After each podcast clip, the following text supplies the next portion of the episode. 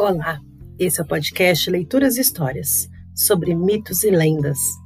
Hoje teremos um mito egípcio, a criação do universo. Vamos começar?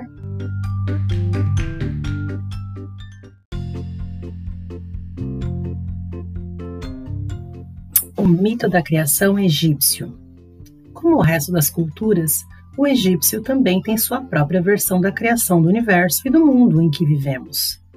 De fato, existem três versões conhecidas, dependendo da cidade que a gerou e das divindades as quais adorava. Um deles é o Lunu, mais tarde conhecido como Heliópolis, que é conhecida por ser a cidade em que o culto ao deus Ra, como a divindade primordial, prevaleceu.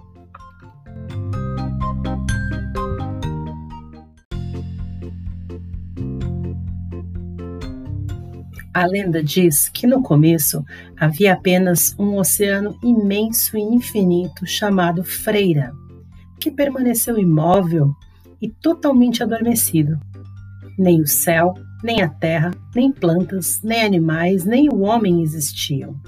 Somente Freira, que continha todos os elementos possíveis.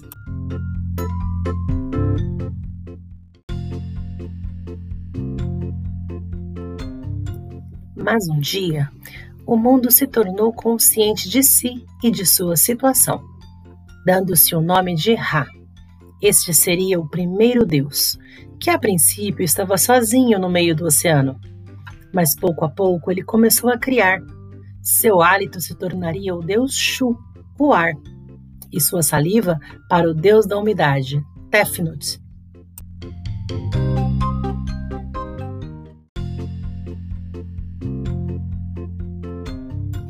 Então ele criou uma ilha, ou terra onde descansar, que chamou de Egito.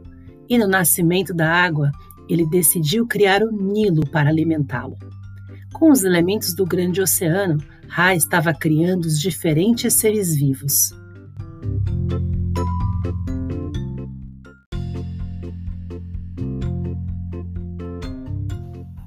Shu e Tefnut, em outro ponto da freira, tiveram filhos, as divindades Geb, da terra, e Nut, do céu. Ambos se apaixonaram e Shu, com ciúmes, decidiu separá-los, mantendo o primeiro debaixo dos pés e o segundo acima da cabeça. As estrelas e as outras divindades nasceriam da união desses dois deuses.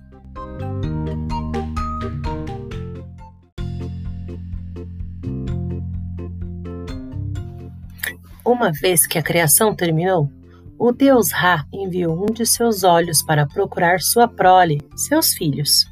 Mas esse olho, ao retornar, percebeu que no rosto do deus Ra havia crescido um olho novo. Desesperado, o olho começou a chorar, criando lágrimas, e dessas lágrimas surgiram os primeiros seres humanos. O deus Ra, vendo sua dor, colocou-o em sua testa, e assim o Sol havia sido criado.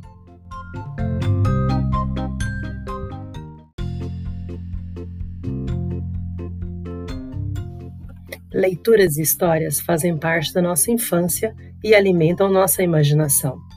Espero vocês no nosso próximo Mitos e Lendas. Até lá!